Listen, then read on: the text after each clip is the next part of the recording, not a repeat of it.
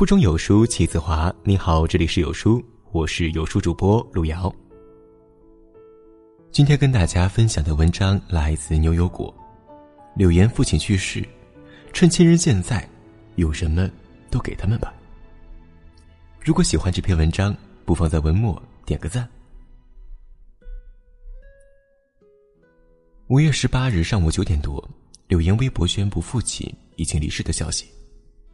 他写道：“感恩这段日子里来探望父亲的朋友和前辈们，在生命最后的时光里，你们到来如同一束温暖的光，给他带来了快乐、喜悦和美好的记忆。父亲走的平静无憾。感谢所有医护人员贴心照顾。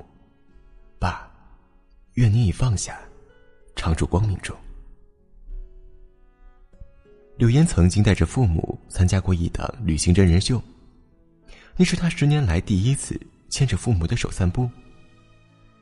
以前的日子，他一直忙着工作，常常忽略了陪伴家人。节目组还暖心的为柳岩父母补办了一场婚礼仪式。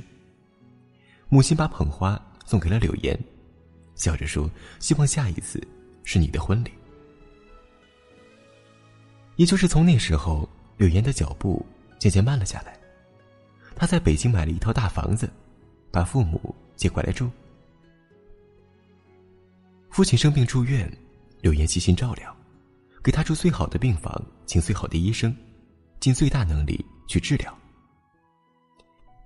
今年春节前，柳岩参加节目，谈到父亲的时候，他眼泛泪光的告诫年轻人：“如果亲人健在，有什么都给他们吧，有什么话，都告诉他们吧。”我们总以为和亲人团聚本来日方长，却未曾想到时光匆匆，我们还能拥有父母多少年？一想到这个问题，我便顿感心酸和无助。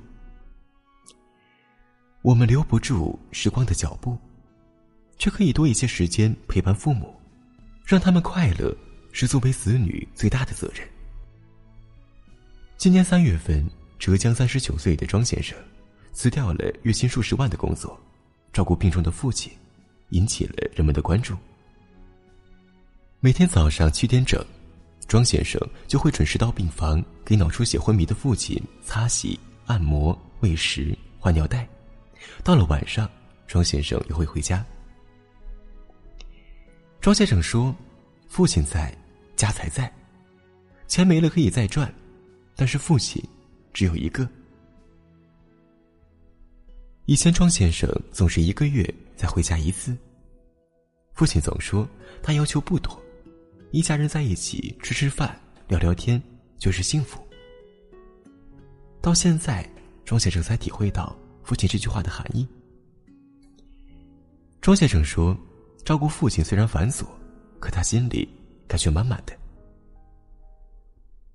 他气管被切开了，喂食要通过鼻饲管，我把食物磨碎。用针管打进去，为了不让肌肉萎缩，每天必须按摩。肺部容易感染，要拍背吸痰。长期卧病还容易生褥疮，要定时翻身。多做一些，就多一些希望。他们本来约定好一起去西藏。庄先生以前总觉得来日方长，却没想到疾病先来了。自从父亲昏迷之后，庄先生就没有剃过胡子，如今胡须已经蓄得很长。他想等父亲醒来之后再刮。网上有人不理解庄先生为什么放弃月薪数十万的工作，在病房里照顾老人，难道不是应该自己赚钱给父亲治病，再请个护工照顾吗？其实，再好的护工又怎么比得上亲人的细心呢？亲情无可代替，庄先生用行动证明了，久病床前也有孝子。父亲在家就在，钱可以再赚，而父亲只有一个。贾平凹的写给母亲里有一句话：“父母在，人生尚有来处；父母去，人生只剩归途。”最可怕的是，儿女有出息了。父母却看不到了，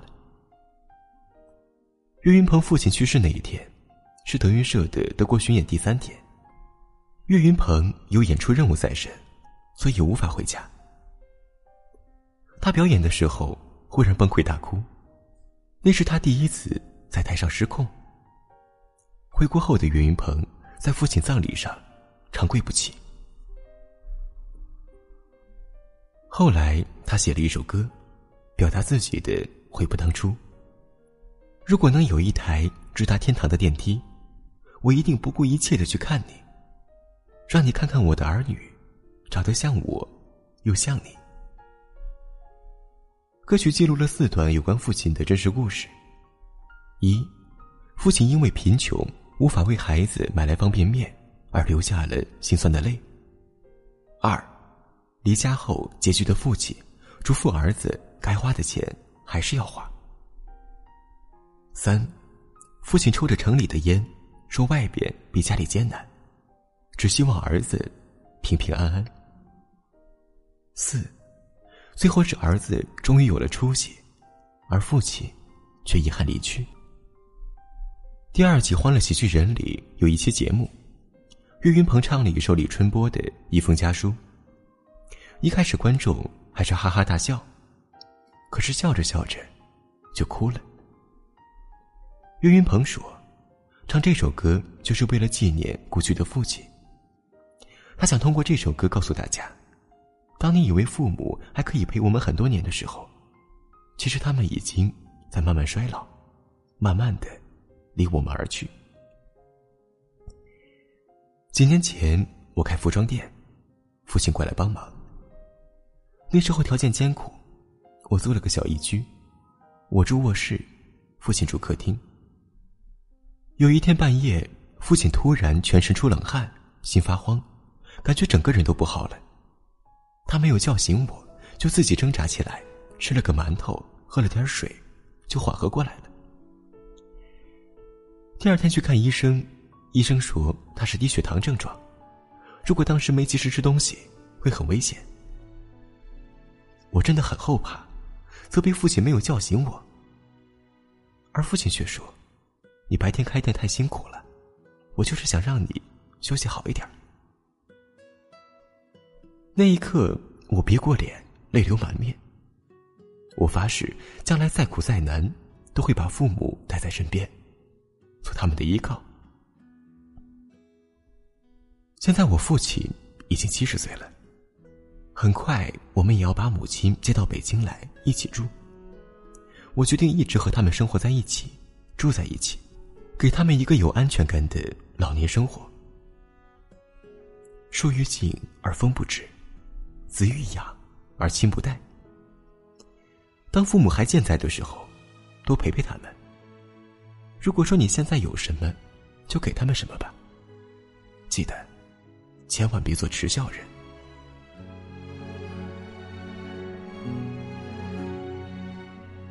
在这个碎片化的时代。你有多久没读完一本书了？长按扫描文末二维码，在有书公众号菜单免费领取五十二本共读好书，每天有主播读给你听。欢迎大家下载有书共读 APP 收听领读。我是主播路遥，在美丽的山东烟台为你送去问候。记得在文末点赞哦，拜拜。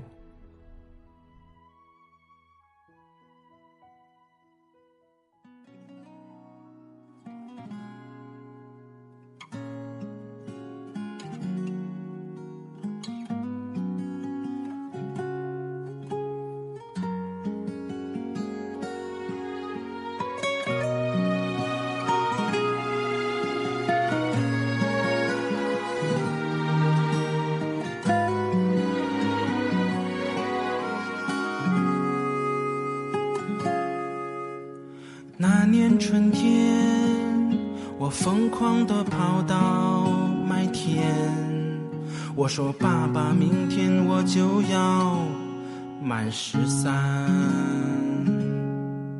我想吃一碗电视里的方便面。你只需要假装擦汗，擦了擦眼。”那年正月，我卷着被子离开家，你说出门该省的省，该花的花。村长家去年装了个电话，有急事就打，没急事就写信吧。如果有个直达天堂的电梯，我多想不顾一切去看你。让你看看我的成绩，算不算有了一点出息？如果有个直达天堂的电梯，我一定不顾一切去看你。让你看看我的儿女，长得像我，又像你。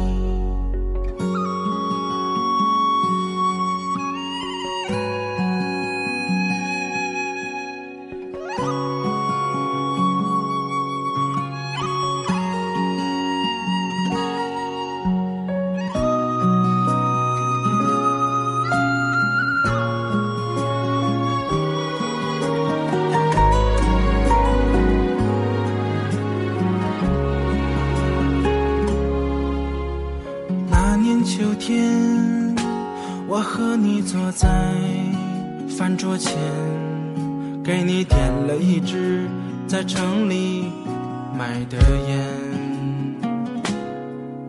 我说其实外面比家里艰难。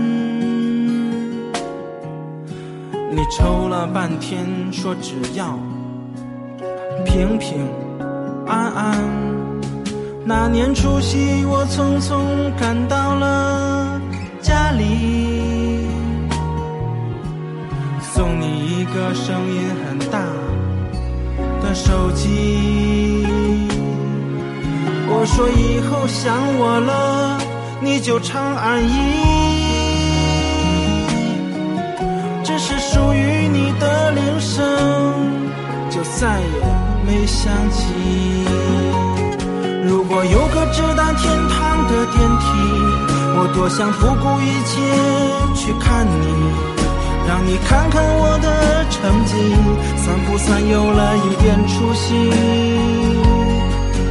如果有个直达天堂的电梯，我一定不顾一切去看你。